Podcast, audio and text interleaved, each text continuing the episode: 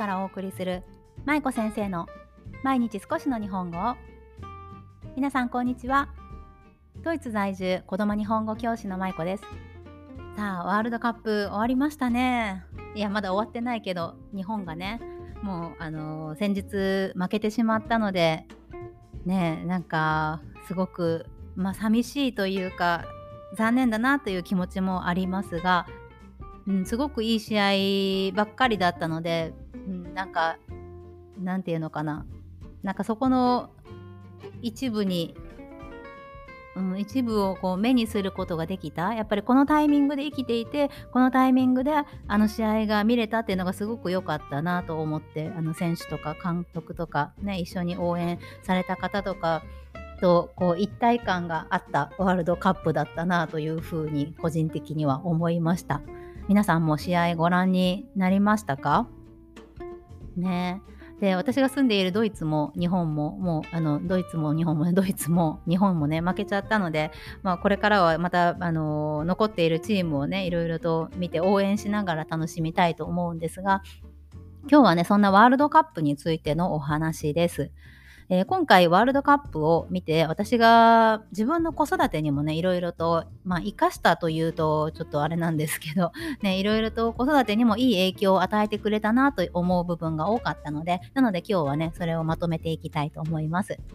さあワールドカップをどう子育てに生かしたかというタイトルにしましたが今回日本はね皆さんご存知の通りカタール大会ですけど日本もあの決勝トーナメントでねあの1回戦で前回大会の準優勝だったクロアチアと対戦して PK の末に敗れたんですが、まあでも今回の試合を見てさっきもお伝えした通り、あの、すごく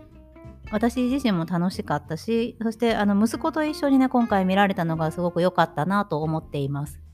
前回の大会の時はね、息子があの4年前なのでちょうど1歳だったんですよね。なので、あの夫婦でワールドカップを楽しんだのは覚えてるんですけどやっぱり息子と一緒に楽しむということはねできなかったので今回息子がいろいろなチームに興味を持ったり選手の名前を覚えたりしているのを見てああ大きくなったなーっていうようなねこう実感があったんですよね。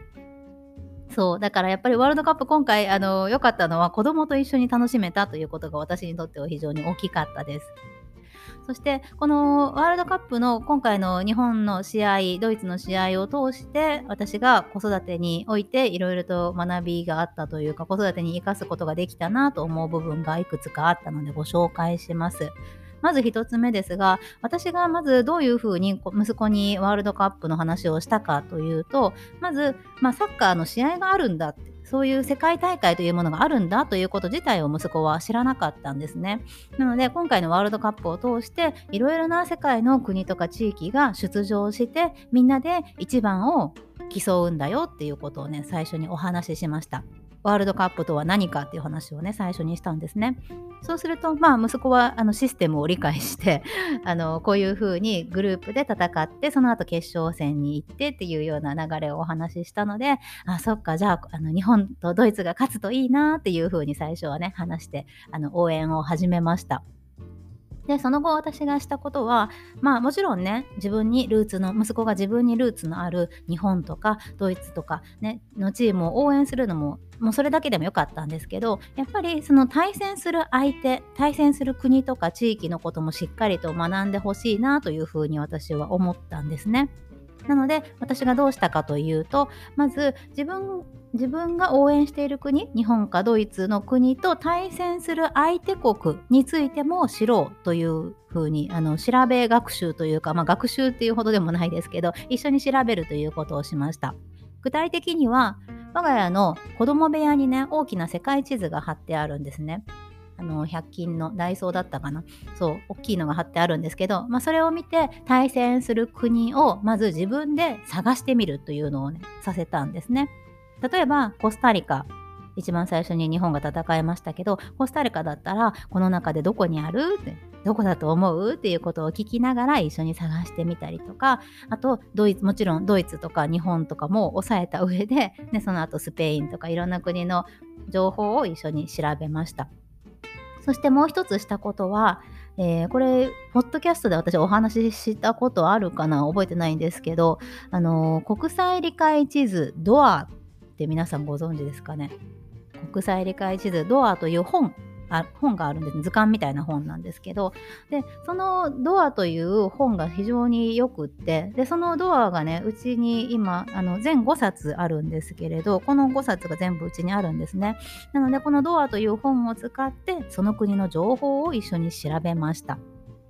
この国際地国言えない。国際理解地図。ドアドアってあの開けるドアね。DOOR って書くんですけどドアという本なんですけどねこれあのシリーズになっていて世界のそれぞれの地域5つの地域に分かれていてアジアヨーロッパ北アメリカ南アメリカとオセアニアそしてアフリカという5冊の本が出ているんですけどこの中を開くとどうなっているかっていうとそれぞれの国が見開き2ページで1つずつ紹介されているんですね。で全部で208の国と地域が分かるようになっている、まあ、地図絵本みたいなものなんですけどこれが非常によくってね我が家大好きで 私も時々見ていますし息子もよく見ている本なんですね。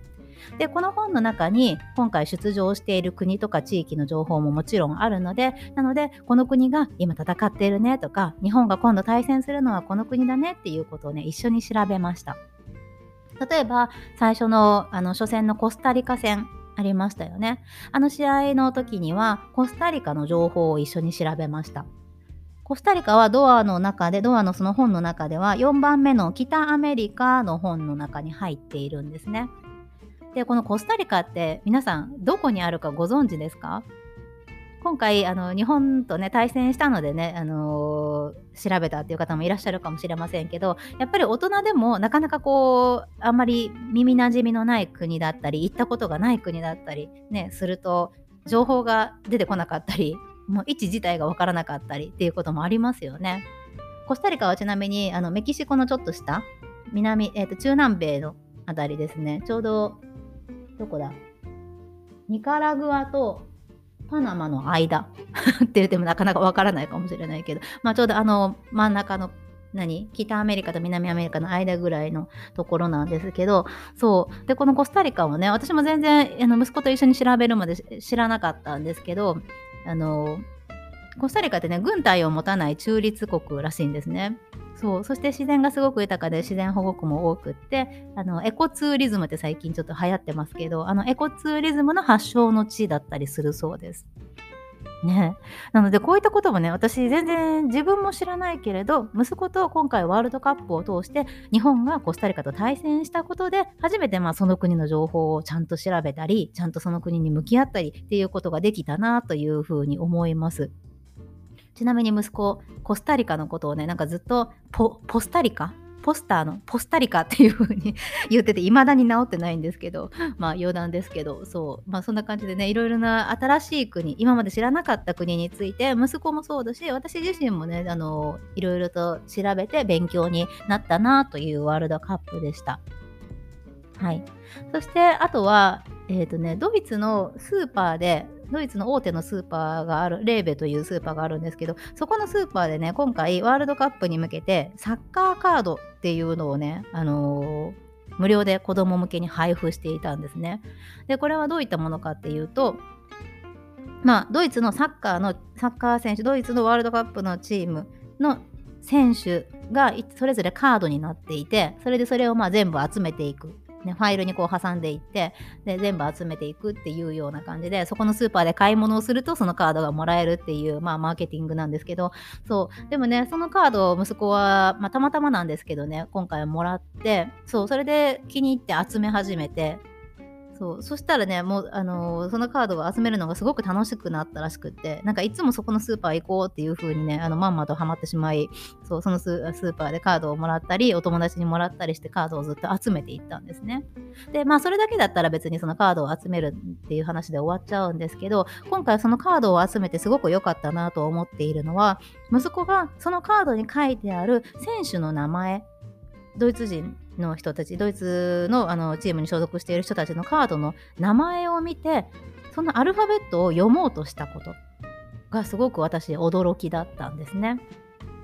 で息子は日本語日本語はもうひらがなカタカナそして一部の漢字も読めるんですけどアルファベットについてはなかなかねあの読むのが難しいんですね。なぜかっていうと、まあ、ちょっと話すと長くなるので、あの、簡単に話すと、え、ー、と、アルファベットって、あの、ABC、ドイツでも ABC ですけど、あれを知るだけだったら、ただアルファベットが一文字ずつ読めるっていう状態になるんですね。なので、まあ、英語もそうなんですけど、あの、アルファベットの一文字ずつの、あの、単体で覚えて、その後どうしないといけないかっていうと、フォニックスって言って、その音、